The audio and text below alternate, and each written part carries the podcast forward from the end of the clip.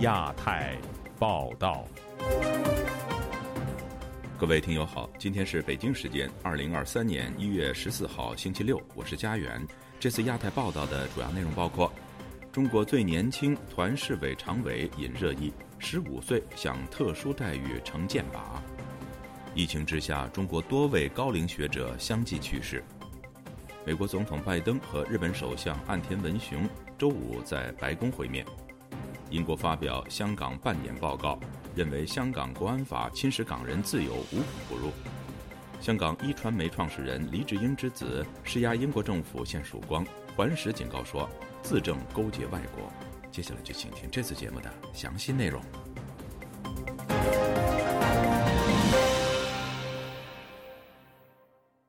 中国零零后青年李楚斌当选共青团赣州市委常委，成为中国全国最年轻的团市委常委。网友从他的经历往前推算，是十五岁参加工作，初中毕业待分配等，引起舆论哗然。以下是本台记者黄春梅发自台北的报道。网络自媒体披露，赣州市共青团在去年十月底召开全体会议。遴选出新一届的共青团赣州市委常委等干部，其中最被突出的是，两千零二年三月出生的李楚斌当选共青团赣州市委常委。文末附上李楚斌的公开简历显示，二零一四年九月他在中学就读，二零一五年十三岁的时候加入了中国共青团。十四岁，也就是二零一六年到二零一七年间待分配期间，九月当选了共青团张贡区第三次代表大会团代表。二零一七年十五岁，至今进入了江西金楚餐饮服务管理有限公司，任江西清茶里餐饮管理服务有限公司行政主任，江西金楚企业管理服务有限公司团总支书记。网易华文之声一篇为江西赣州零零后李楚斌为二十一岁共青团市委常委鼓劲点赞，底下引来许多网友不满。有人说点啥赞？这种有背景的故事悄悄就算了，还大张旗鼓，在职大专，十五岁参加工作。请问一下，哪一个中学毕业后有带工作分配的？十四岁初中毕业带分配都同工，该怎么分配？初中毕业，十五岁参加工作，然后直升机。北京异议人士季风接受本台访问时表示，李楚斌的经历和升迁之路，包括参加工作年龄、入团读书、提干的年龄都不符合中共的规矩。他就想问，李楚斌的爸爸是李刚吗？否则怎么能这么牛？破格录取、破格提干，就是破了人们认为的正常的秩序、正常的程序。他都破了。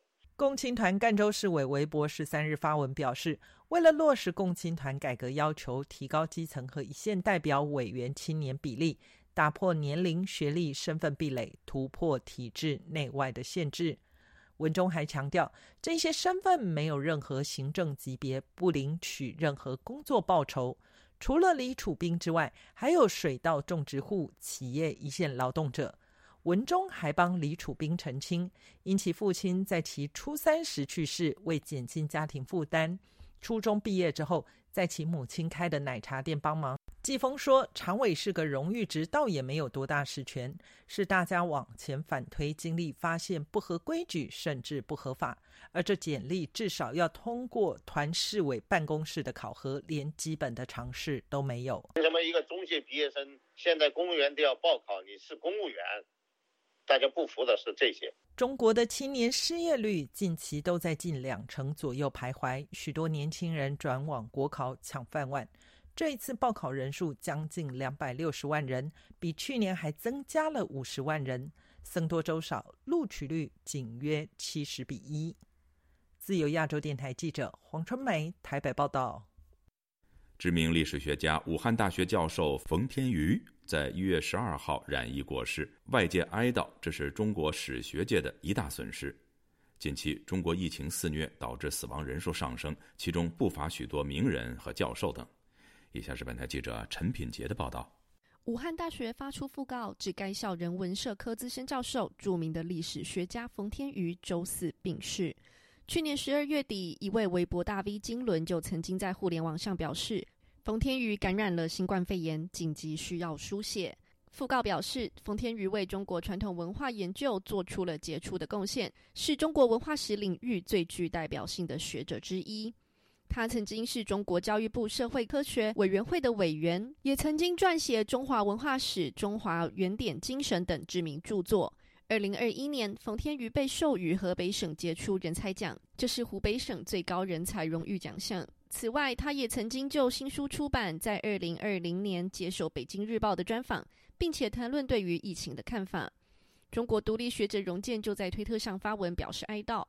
他写道：“冯天瑜在十二月就曾经透露，他居住的地方疫情感染严重。”荣建写道：“我请同事代读。冯先生是吴国知世界极少数对历史和时事洞若观火的学者。”他走了，是天瞎了。前中共中央党校教授蔡霞也在推特写：“按照冯先生的年龄，若没有如此解封、如此海啸般的病毒疫情，冯先生当依然会活跃在中国史学界、思想界，并指责中国当局躺平式解封带来无数的病亡者。”一月十三日，中国喜剧演员陈佩斯的母亲因为感染新冠去世。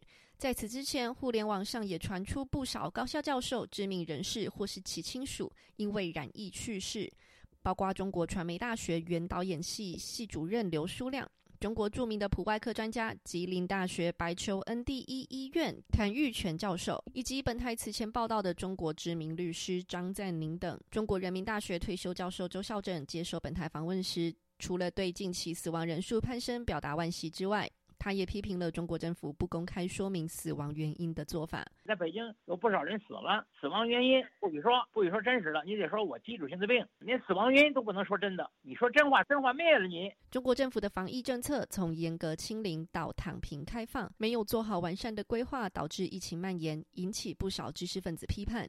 一般的民众也纷纷站出来反抗。北京之春杂志荣誉主编胡平也在受访时说：“因为造这个造成了损害。”不是说过了就过了，它有些损害，它你看你家里死了人了，那就那就永远这个损害就是个永久性的损害嘛。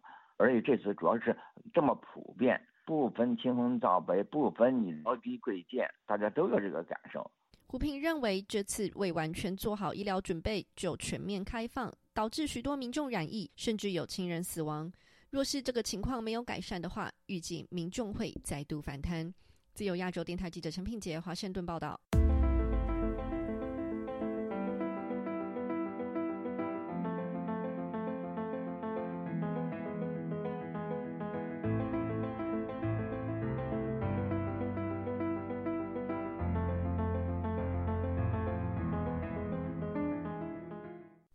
日本首相岸田文雄星期五到访白宫，会晤美国总统拜登，这是他当选首相后首次访美，同时这也是他本周出访五个七国集团成员国中的最后一站。双方会晤的核心议题是什么？又会有哪些具体成果呢？以下是本台记者凯迪的报道。美东时间十三号上午十一点多，美国总统拜登在白宫南草坪欢迎日本首相岸田文雄到访。这也是岸田文雄自二零二一年十月当选首相以来首次访问美国，主要目的就是深化美日安保同盟，以遏制中国日益增加的安全威胁。在椭圆形办公室举行双边会谈前，拜登和岸田文雄分别发表了讲话。拜登说：“我们正处于我们的联盟中的一个非凡时刻。我认为我们从未有过如此紧密的时候。我们正在把我们的军事同盟现代化。”这是基于日本历史性的提高了其防卫支出以及新的国家安全战略。拜登还说，他期待与岸田文雄讨论如何推进美日之间的共同价值观。他特别强调，明确的说，美国完全彻底的致力于联盟。岸田文雄则表示，日本和美国目前面临着近代以来最具挑战性和复杂的安全环境。为保证我们区域的和平与安全，并保证日本的和平与繁荣，日本去年晚些时候制定了新的国家安全战略。双边会谈后，拜登和岸田文雄参加了工作午餐。预计双方这次讨论重点将是军事议题，包括日本修订国家安全保障战略、大幅增加防卫费用以及美日太空合作。此外，双方还将讨论加强经济和技术合作。维护全球供应链安全、限制对华半导体出口，以及遏制朝鲜武器计划、加强对俄罗斯制裁等。晚些时候，美国国务卿布林肯和日本外务大臣林方正还将签署美日太空合作框架协议。白宫国家安全委员会发言人科比十二号在白宫记者会上说：“从我们的角度看，信息非常明确，日本正在加紧行动，并与美国保持同步。”据日本媒体消息，会谈后双方将发表以安全保障为中心的一份联合声明。强调两国将为推动自由开放的印太区域进一步合作，以及重申台海和平稳定的重要性。美国圣托马斯大学国际研究和当代语言学系副教授叶耀元告诉本台：“就这次访问应该还在着重于说，在面对中国可能带来的一些安全威胁，尤其是可能会带来台海上面的一个安全疑虑。那日本跟美国要如何进行比较强烈的合作，来想办法去遏阻中国，让这个可能性的战争不要爆发。”为实现彻底强化防卫力目标，日本政府上个月刚通过了修改后的国家安全战略等三份安保文件，明确规定日方将拥有以自卫为目的摧毁敌方导弹发射场的反击能力，并将中国列为有史以来最大的战略挑战。同时，日本计划五年内将国防开支增加到 GDP 的百分之二，这些举措得到美国的大力支持。本周三，美国国务卿布林肯和国防部长奥斯汀与日本外务大臣林方正和防卫大臣滨田敬一举行了年度例行的“二加二”会谈，确认双方将加强军事合作，其中包括重组驻冲绳的美国海军陆战队，新建一个具有反舰能力的滨海作战团，把两国共同防御条约的条款扩大到太空，以保护日本卫星不受攻击。美国还将向日本出售数以百计的战斧巡航导弹，让日本在受到攻击时具有反击能力。对于这些会谈成果，科比表示：“所有这些举措不仅将加强我们保卫日本的联合能力，还将使美国和日本共同维护印太地区的和平与安全，并加强该地区和全球的威慑力。”针对美日联合声明，中国外交部发言人汪文斌周五回应称。你提到的这份美日二加二的联合声明，充斥着冷战零和思维和对中方的无端抹黑攻击，我们对此坚决反对。日本今年是七国集团轮值主席国，五月份将在广岛主办领袖峰会。从一月九号开始，岸田文雄启动了对七国集团中五个成员国为期一周的旋风式访问，先后访问了法国、意大利、英国、加拿大，而美国是最后一站。这次访问是为广岛举行的峰会铺路，同时岸田文雄也和各国领导人讨论了印太安全合作、台海和平等议题。其中，岸田文雄周三到访英国时，与英国首相苏纳克签署了一项重要的防务协定——互惠准入协定，允许两国在对方境内部署武装部队。英国也因此成为第一个和日本签署此类协议的欧洲国家。英国官员称，这是一个多世纪以来英日两国之间最重要的防务协定。日本媒体也称，该协议具有重要里程碑意义。叶耀元教授认为，此举将加大阻吓中共的力道。以上是自由亚洲电台记者凯迪华盛顿报道。英国外交部日前公布香港半年报告，指出香港的新特首选举办法背离基本法有关的普选承诺。而在国安法下的寒蝉效应渗透社会各个层面，侵蚀自由的情况，已经限制到普通港人的生活。中国驻英国使馆和香港政府则就上述报告表达不满。以下是本台记者陈子飞的报道。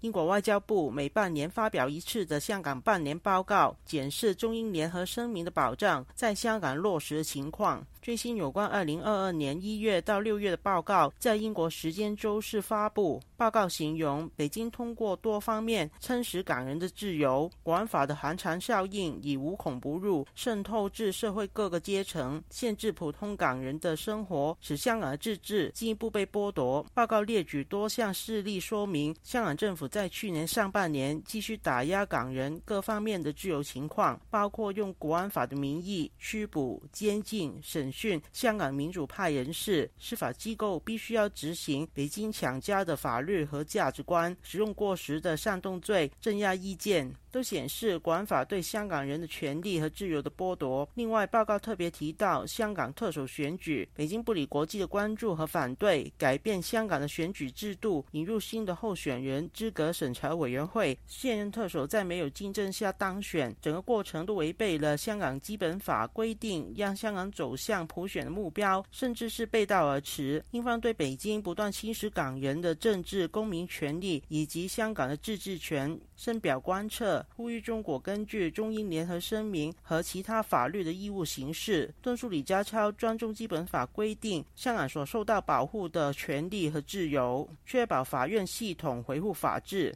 中国驻英国使馆和港府对英国的最新报告表达强烈的不满，要求英方停止干涉香港事务。香港法律界前立法会议员郭荣亨表示，报告有把北京和港府侵蚀港人自由的事项一一说明，但他认为用词太温和。他表示，国安法在香港生效后设立国安委，你可以用维护国家安全的名义不受立法和司法约束。他表示，上个月底人大西法，国安委和特首获得进一步的扩权，情况更让人担忧。佢唔单止系净系话唔俾一个外国律师修改法律职业条款，不仅是不让外国人的律师参与国安法的案件，实际上是赋予国安委无限的权利，只是立法、司法和其他机构执行国安委认为与国家安全有关的事。二十三条假新闻法的立法已经放在台面，全都是用法律前置港人。国安委已经同在香港的政法委，先把所有事实都与国安挂钩，然后经过他们通过，不得不执行相关决定。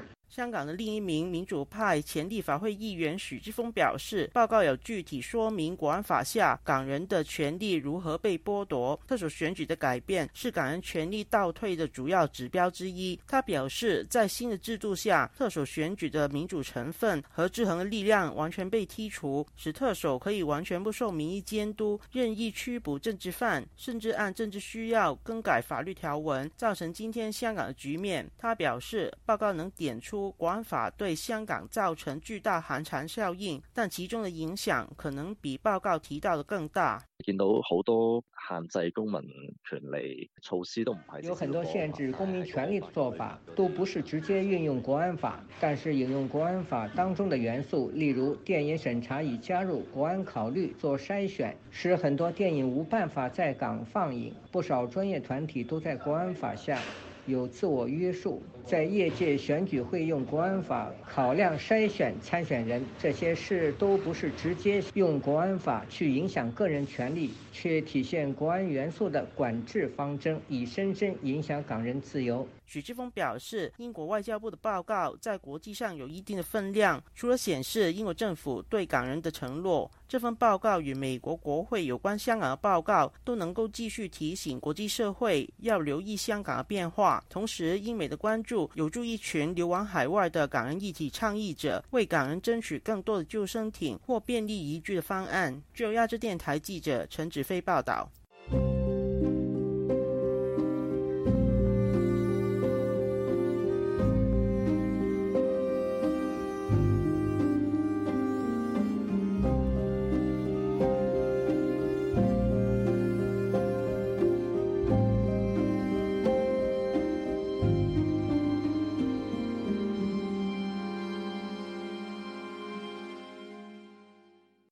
香港一传媒大亨黎智英被控涉嫌违反港区国安法案，将于今年九月开审，最高可判处终身监禁。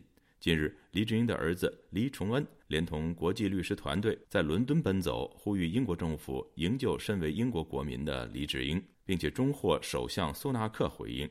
本周四，在伦敦的一个活动上，黎崇恩表示乐见英国政府终于表态，但认为仍未足够。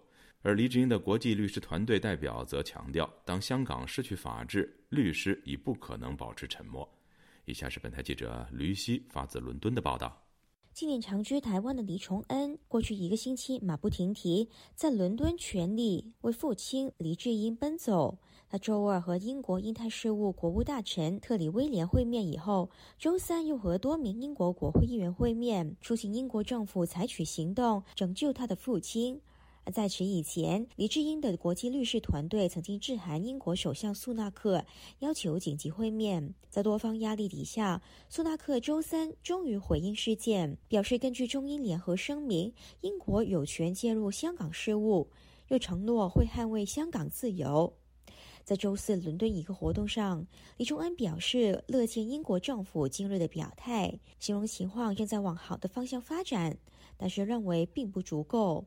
他特别提到，李智英去年年底被判欺诈罪成以后，英国政府并没有为他发声。事实上，英国政府并未就我父亲的欺诈控罪发声，这是一个违反法治的判决。因一宗平常之属民事纠纷的案件而把一个人判刑近六年，这绝对是荒谬，因为这明显是黑白分明的。这样的商业控罪也影响所有人。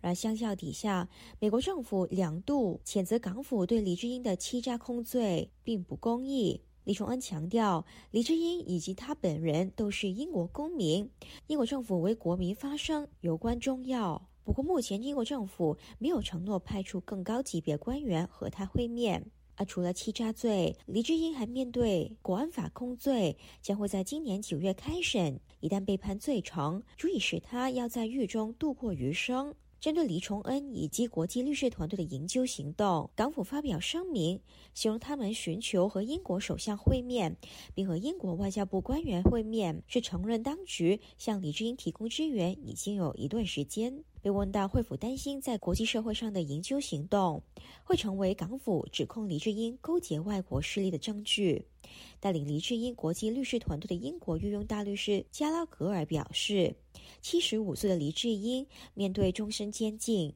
情况已经不可能更糟。他强调，当香港失去法治，律师已经不可能保持沉默。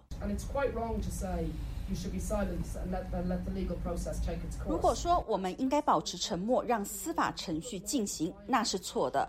这个原则只在你面对一个有公平法律并奉行法治的司法管辖区时才有效。但问题是我们现在没有，这是联合国人权委员会所确认的，也得到国际承认。我们不应该采取保持沉默，让司法程序进行的原则，因为这些司法程序是扭曲和不公平的。他表示，李智英案件的结果可能早已有定案。而如果诺贝尔和平奖得主刘晓波致死不得自由的事件重演，李崇恩就可能再也看不到父亲。当他们无法在香港得到司法正义，就只能在国际社会上发声。环球时报的社评发出警告，指出如果李崇恩是想为父亲脱罪，他的所作所为只能起到严重的反效果。对于黎智英勾结外国势力的罪名，社评形容简直是自证其罪。社评又隔空回应英国首相苏纳克，表示中英联合声明作为一个历史文件，不再具有任何现实意义。又指国安法使黎智英这样的反中乱港分子被依法惩处，使伦敦气急败坏。自由亚洲电台记者吕希，英国伦敦报道。出访非洲的中国新任外交部长秦刚一月十一号在埃塞俄比亚首都亚的斯亚贝巴与非盟委员会主席穆萨法基举行了中国同非盟第八次战略对话。秦刚在联合记者会上回应有关中国在非洲制造债务陷阱问题时表示，债务陷阱是一种强加给中国和非洲国家的话语陷阱。但有学者认为，秦刚的上述否认理由并不成立。以下是本台记者孙成的报道。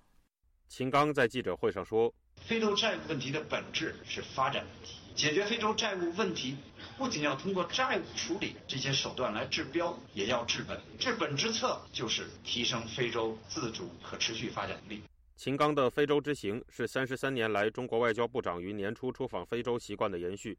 他这次从一月九日开始的出访会持续八天，出访地点包括埃塞俄比亚、加蓬、安哥拉、贝宁、埃及等五国，以及非盟和阿盟总部。中国外交部新闻发言人汪文斌在举行于一月十二日的例行记者会上，就非洲债务问题表示：“在非洲的整体外债当中，多边金融机构和商业债权人所持债务占比近四分之三，是非洲债务大头。他们在缓解非洲债务问题上可以也应该发挥更大作用。中方对非融资合作主要涉及基础设施建设和生产性领域，着眼提升非洲自主可持续发展能力。美国圣托马斯大学国际研究讲座教授叶耀元一月十二日接受了本台采访。讲述了当前中国在非洲国家投资的特点。现在中国透过“一带一路”在非洲的这些投资，某种程度它还是要还款，它是跟中国投资银行去借款，这也是中国的策略性的使用人民想要把人民币国际化的一个做法。但是目前，因为它的投资方式是没有针对过这些国家进行一些风险评估，也不知道这些国家的财政是不是有能力可以偿还。他认为，秦刚否认中国在非洲制造债务陷阱的说法实际上是不成立的，因为许多非洲国家缺乏对中国还款的能力。他对中国在非洲的投资进行评价说：“事实上，它本身就是一个债务陷阱。即便口头上说它不是债务陷阱，但他没有办法提出实际去证明说这些国家它确实都还得出来。甚至有很多国家也必须要拿一些战略性的地点或者港口来做这样的一个抵偿，这也是一个眼睁睁的事实啊。”叶耀元也表示，汪文斌关于非洲整体外债中。多边金融机构和商业债权人所持债务占比近四分之三的说法值得商榷。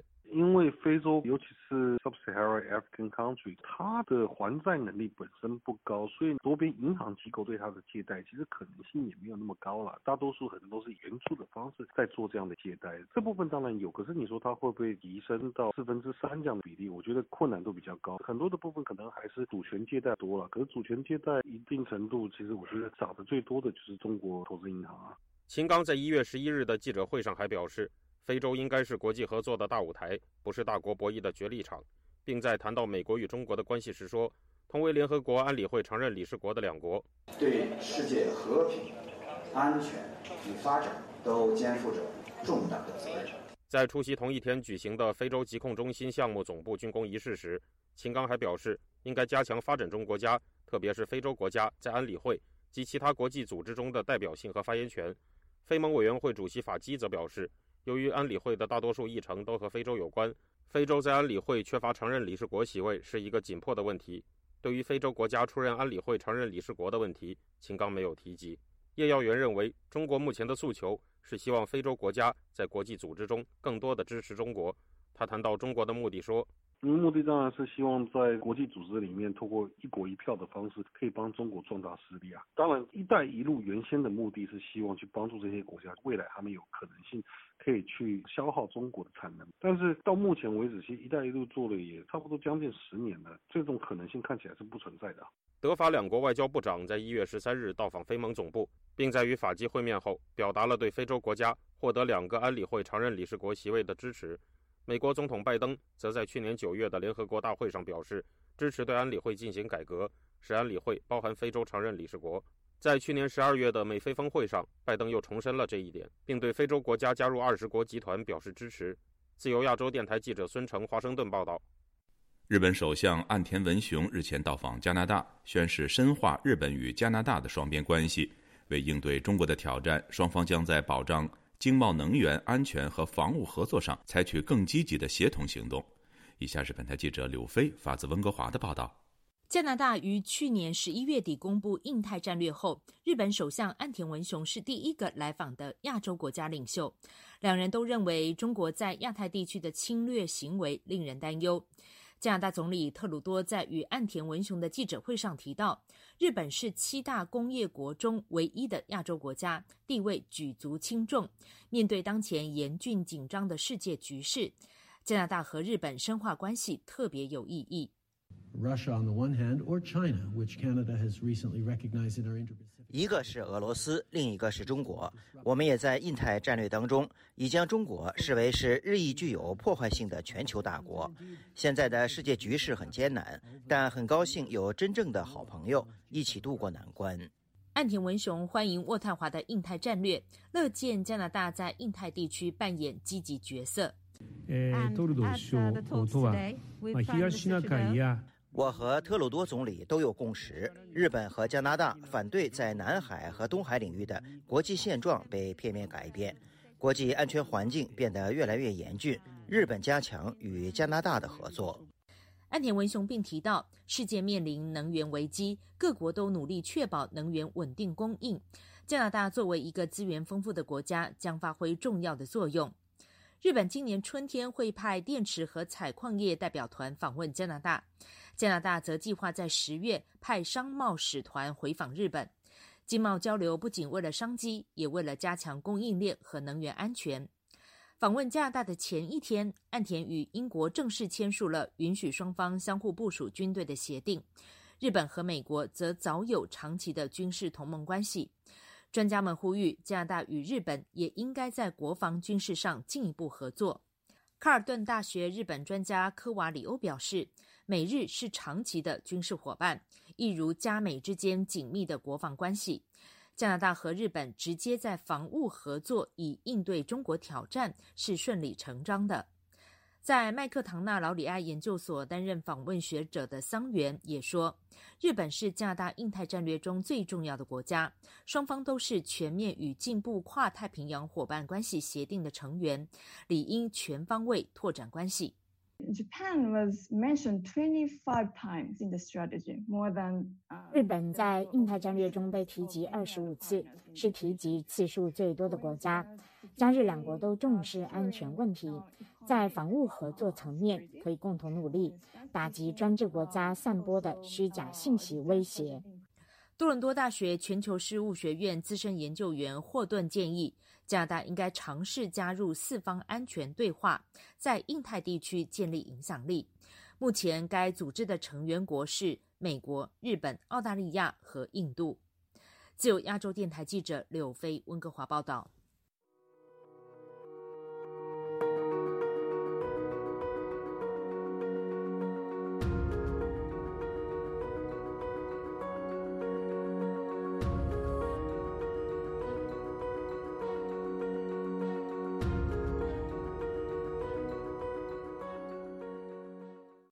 中国新冠疫情蔓延之际，春运大规模人员流动又引发病患二次感染的普遍担忧。近日，中国工程院院士张伯礼也就此呼吁公众予以警惕。以下是本台记者古婷的报道：一位新冠病毒奥密克戎变异株感染者的家属周四在一段录音中披露，许多人被新冠病毒二次感染后病情变得严重。呃，一家人阳了刚好，但是这个情况可能是有点变化。反正现在开始二次感染，我跟你说老严重了。现在我这边医院里边哈，床位紧张的，基本都是二次阳的这些患者。这些电视上都不报，就这些二次阳的严重到自身的免疫系统都不好用了，都得靠那种人免疫球蛋白，全都搁医院躺着，蛋白一天输两次。北京市卫健委内部文件十二月中旬披露，自十二月七日全面开放以来，北京单日新增三千七百万阳性感染者。海内外专家模型推算，近期中国感染人数已经远远超过上述的数字，其中并未纳入二次感染人数。据河北石家庄一位不愿具名的医生说，包括北京、山东、四川等地许多患者康复一个月后出现了二次感染。与人体免疫系统降低有关，而且二次感染者往往症状明显。山西太原某医院一位医务人员刘小姐本周五告诉本台，奥密克戎存在不同类型的变异株，二次感染者通常是人体受到另一类毒株入侵。为什么这么严重？因为它一次感染的面积本来就很大嘛，这个是个概率问题呀。现在的数据变化是非常快的，而且你第一次感染也有可能那个人他根本就没恢复呢，很容易被病毒再次攻击嘛。湖南中医大学第二附属医院主治医生陈博士介绍说，抵抗力弱的老年人出现二次感染后重症率较高。他说。老年人群有血糖高、血压高、心脏病、肾脏疾病、肺气肿、哮喘等基础疾病的，二次感染出现重症的比例还是比较高的。大家不要掉以轻心。奥密克戎流行以后，二次感染发生率就明显增加了。有数据显示，三百万感染人群当中有十万是二次感染，大概占百分之三左右。中国工程院院士、中医内科专家，主要从事心脑血管疾病防治和中医现代化研究的张伯礼日前接受《科技日报》专访时说：“相较于早期变异株，奥密克戎毒株可能引发更多的突破性感染和重复感染。”他提醒民众小心二次感染。对于这波疫情趋势，从事医疗物资供应的江苏商人孙小姐对本台说。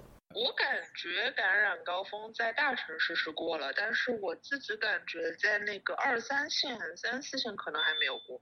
然后农村的话，我感觉还没有。据中国医疗界人士说，北京、上海、重庆等大城市的疫情高峰基本已过，下一次高峰是在三四线城市，预计在农历新年期间，最迟三月份爆发。自由亚洲电台记者古婷报道。近日。二手物品交易平台闲鱼上充斥低价出售的核酸检测亭。随着中国放宽新冠风控政策，中国各地已经没有强制做核酸的需求。然而，厂商基于预期的心理，预先生产了大量的核酸检测亭。如今，检测亭滞销，让业者苦不堪言，不知道如何处理这堆废铜烂铁。以下是本台记者唐媛媛的报道。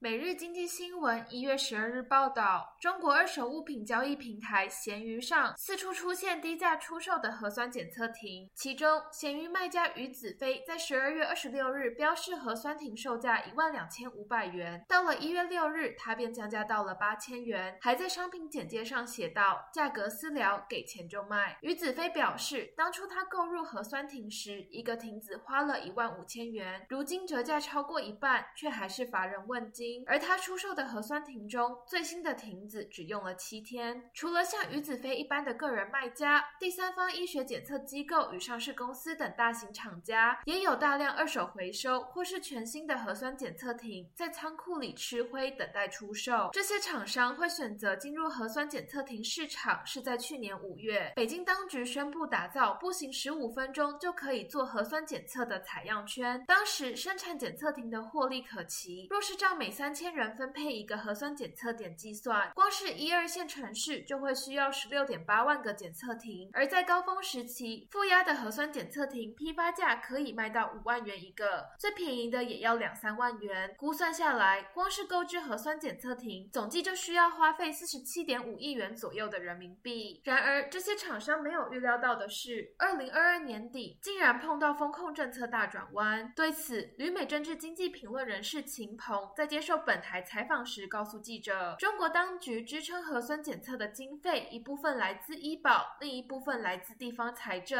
而三年的动态清零与大规模核酸检测，已经使地方政府财政拮据，这也是北京当局最后决定放宽风控的原因之一。就是一个是我们的经济不行了，另外一个呢，就是这个像白纸革命啊、反风控啊等这种民民间呃抗议、国际压力，还有地方政府真的是没钱了。对最终来讲的话，那么就弄成了一个烂烂尾楼，那个烂烂尾工程。除了贩卖核酸检测亭的收益，业者也可以靠经营核酸检测亭赚钱。有厂商粗算，在检测高峰期，一个检测亭的单日检测数约为三百到五百左右，以三百例检测样本计算，一日约可以赚取三千元以上的利润。如今，核酸检测的利润蛋糕已经不在。个人、工厂、第三方检测机构都急着逃出核酸检测市场，所有业者都担心被市场套牢。对此，秦鹏认为，核酸检测产业已经成了明日黄花。因为前两天我们看到重庆的那个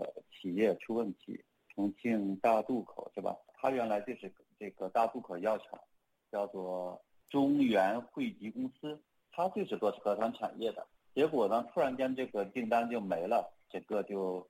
呃，要把那些临时呃雇佣出来的那些人要给他开除掉，然后后来就爆发了冲突。那么原来的这个什么呃什么核酸亭或者招雇的人，呃那些所谓的大白等等的来讲，他其实也是同样的，因为他不需要这个去再做什么检测了，所以他这个产业呢整个就相当于是已经过时的废弃的。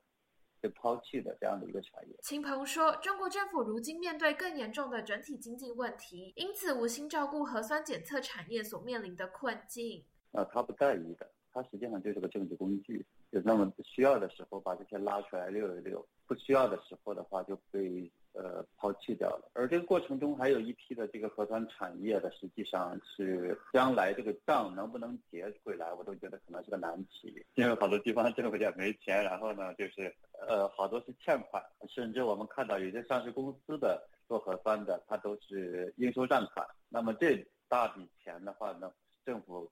肯不肯给他，我觉得都是个事儿。美国民间机构信息与战略研究所经济学者李恒清则认为，即使中国社会对核酸裁剪不再有大量需求，但是核酸裁剪产业整体而言，对于中国社会仍有重要性。李恒清说：“就是核酸检测啊，分成几几部分。第一部分呢，就是核酸这个检测的方法的开发，这个包括检测试剂的这个这个开发。”检测办法的开发，嗯，这一块呢是一个是这个产业链当中的一个最基础的。第二一个呢，这个检测呢，它得需要人来操作，它呢要组织大规模的这种核酸检测，或者是这种核酸检测棚，有这种 facility。那这些 facility 呢，就是大量的在被贱卖，因为呢用不到了，用不到了。大家都认为呢，这个原来呢他们都是库存积压嘛。但是现在呢，看来呢是用不到了，或者不贱卖就变成废品了。呃，但是呢，核酸呢检测的这个从技术到检测的产品呢这一块儿，现在还是需要要不断的开发。因为呢，你不开发啊，就是不能够更好的捕捉到现在新的特异的那个变种的毒株。自由亚洲电台记者唐媛媛，华盛顿报道。因疫情停运近三年的广深港高铁将于一月十五日恢复运营。复运后的高铁全面实施电子车票，港人旅客则需实名购买票后凭回乡证方可乘坐。有评论认为，此举凸显香港的行政管理正日趋大陆化。以下是本台记者高峰的报道：广深港高铁复运后使用电子车票，车票资料与乘客证件合二为一。凭证件入闸乘车。高铁西九龙站设有十条自助及六条职员辅助通道，旅客可以用职员辅助柜位以身份证明文件进行实名验证及检票。持第二代回乡证等证件的港人可以用自助闸机入闸。高铁管理方港铁公司表示，整个验证程序可以在几秒钟内完成。旅客过关后，到了登车闸口，也是用证件上车。港铁说，这与中国全国高铁看齐。抵达中国大陆后，同样是用证件出闸。从大陆回港的流程，同样是用证件入闸、上车及出站。港人过去可以经港铁网站购买高铁车票，但是港铁公布，今后。只可以透过中国铁路一二三零六网站或者手机应用程式购买。注册成为会员要有回乡证号码等个人资料，并提供有短信功能的中国大陆或香港手机号码。香港有媒体尝试登上指定的中国铁路网站，发现未能通过身份验证，其后。记者把登记姓名改为简体字，则显示通过核验，但是注册该账户的香港电话号码仍未通过核验，无法在网上买票。港人丁女士对于港铁公司推出的新措施不以为然，尤其是网上购票规定要到大陆网站购买，并且要登记电话号码注册。知道上网验证呢一样嘢咧，都好似你要用简。丁女士表示，要以简体字输入资料验证身份，感觉就好像要完全依据指令才能买到一张车票。作为广深港高铁的管理方，他认为港铁公司好像让大陆当局全权负责买票的事宜，构成权力上的不对等。他说。更让人感到不愉快的是，将来入闸用的不是实体车票，而是回乡证。你一入闸，你已经可能睇到晒你嘅个人资料啦，咁先至。丁女士说：“感觉上，乘客一过闸口，对方马上掌握他的个人资料，就好像乘客要把一切的隐私都暴露，才能坐上高铁列车。”香港时事评论员刘瑞绍表示。广深港高铁也停运接近三年，港铁公司的购票安排与港方和中国大陆在技术上磨合虚实有关。他说，中国大陆很多交通工具都已不再使用实体票，长远来说，港方也终会与大陆看齐。但是，加强人流管制可能是更重要的考虑。大陆里面每一个人用电子购票，就是连他身份证里面很多资料了，都在官方登记里面了。港澳同胞用回乡证，已经是很多材料，基本个人资料都放在里面了。不排除香港行政大陆化，利用生活上面的方便，尽量。把市民的资料控制在手，这个是掌控很多民间活动，尤其是人的流动。至于行政大陆化是港铁公司、港府还是北京的主意，刘瑞绍认为并不重要。这个呢不能猜测，但是也已经很容易理解了。如果你把这个问题当作是一个责任的问题来看呢，你是没有证据的。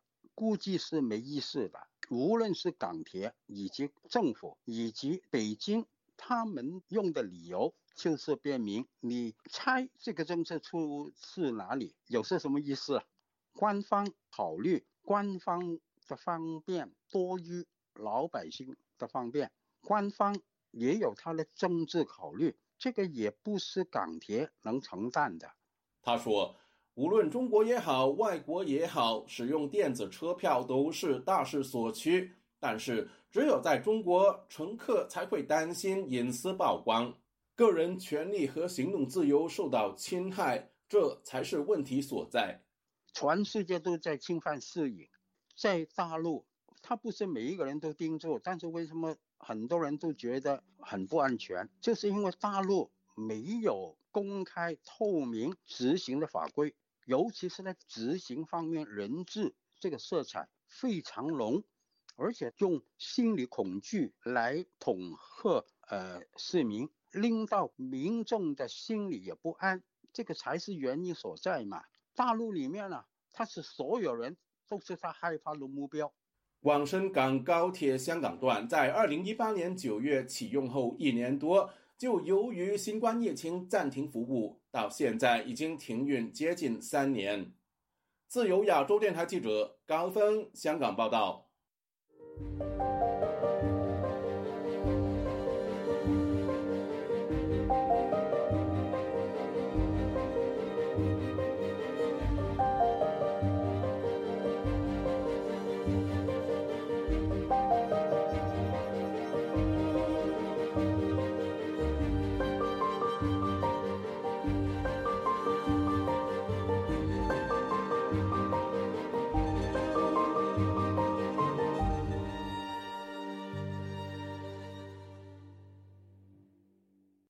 中国海关总署星期五公布，中国进出口总值突破四十万亿元大关，创下历史新高。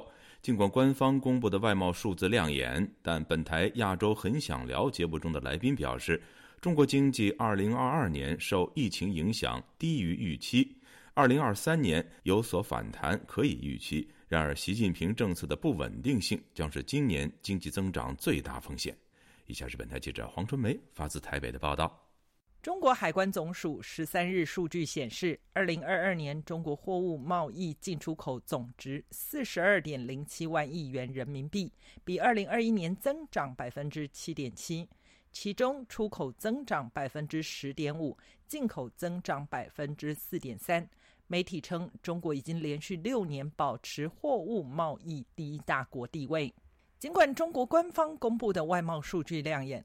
此前，IMF 和世银陆续将中国2022年经济成长预期分别下调至百分之三点二和二点八。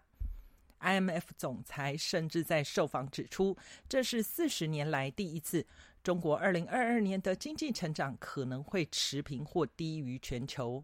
曾有投资银行经验的时事评论人汪浩在《亚洲很想聊》节目中指出。观察中国二零二三年经济有三大面向：首先，中国约十亿人感染，超额死亡以及后遗症和医疗体系的打击，对中国社会稳定、消费力恢复影响很大。其次，美国货币政策紧缩也不利中国出口需求。最重要的是，中国政策多变。二零二三年三月以后，人大以后，新的国务院的领导班子，总理、副总理都是不懂经济的。这个会对整个中国经济的宏观管理和这个政策的稳定性，呃，带来很大的不确定性。中国国务院总理李克强九日到市场监管局考察，李克强提出坚持两个毫不动摇：依法保护各类企业的产权，提振民营企业信心，弘扬企业家精神，支持平台经济健康持续发展。台大政治学系名誉教授明居正在节目中分析。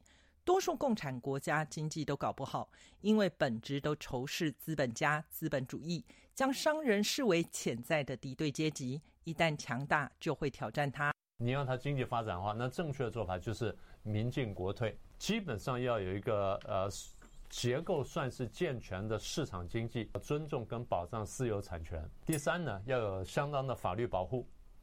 那第四呢，就是不管法律或怎么样，要造成一个基本的公平竞争。过去房地产扮演中国经济的火车头，如今房企频频暴雷，反而需要中国政府拉一把。第一财经一篇标题为“多家违约房企宣布发行债或融资支持的名单越来越长”，指出受益的房企增多，只有未违约的房企才可以发新债的局面正在被打破。汪浩指出，中国的房地产自有率极高，十四亿人口造了三十五亿栋的房子，全世界绝无仅有。他进一步分析中国房地产三大危机，包括人口红利消失、人口负成长、房产供过于求。此外，从房地产商、消费端买家的家庭和地方政府负债比例过高，口袋没钱很难杠杆买房。特别是通膨压力，许多民企无力支付上游厂商的款项，留下许多烂尾楼。他预期危机随时会扩大。自由亚洲电台记者黄春梅台北报道。陪伴是最长情的告白，从广播到网站，再到 Twitter 和 Facebook。自由亚洲电台感谢您二十五年来不离不弃。相遇是久别重逢，从 Spotify 到 Google Podcast，再到 Apple Podcast，我们在各大播客平台等您，再续前缘，相守相依。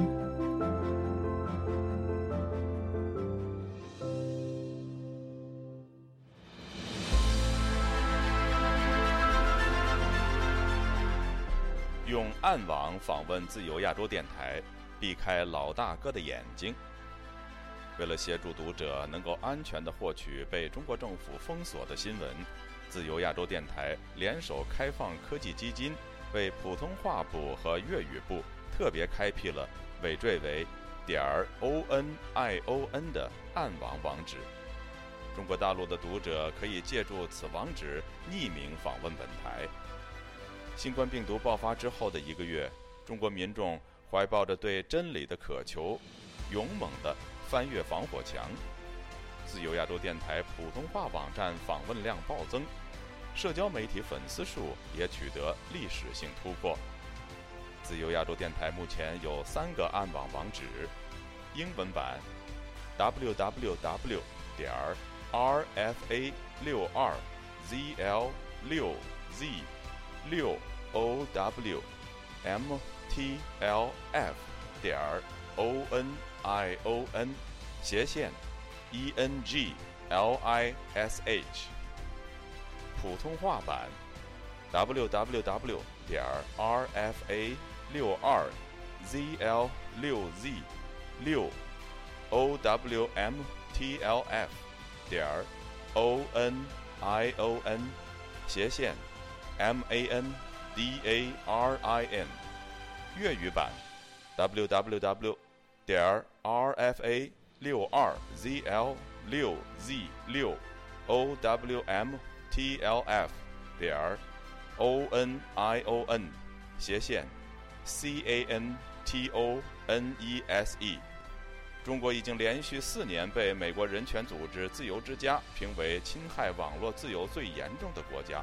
为了抗衡中国政府的高压封锁，自由亚洲电台如今也加入一些其他国际媒体的阵营，为公众提供暗网入口，以浏览最新疫情消息和其他敏感新闻，包括香港民主抗争运动、维吾尔人和西藏人等少数群体所遭受的严酷迫害。读者可以使用基于火狐的洋葱浏览器，匿名访问以上网址。该浏览器最初由美国海军研究实验室设计，可以通过像洋葱一样的多层加密结构，屏蔽互联网用户的地点和身份，绕开政府的审查和监控。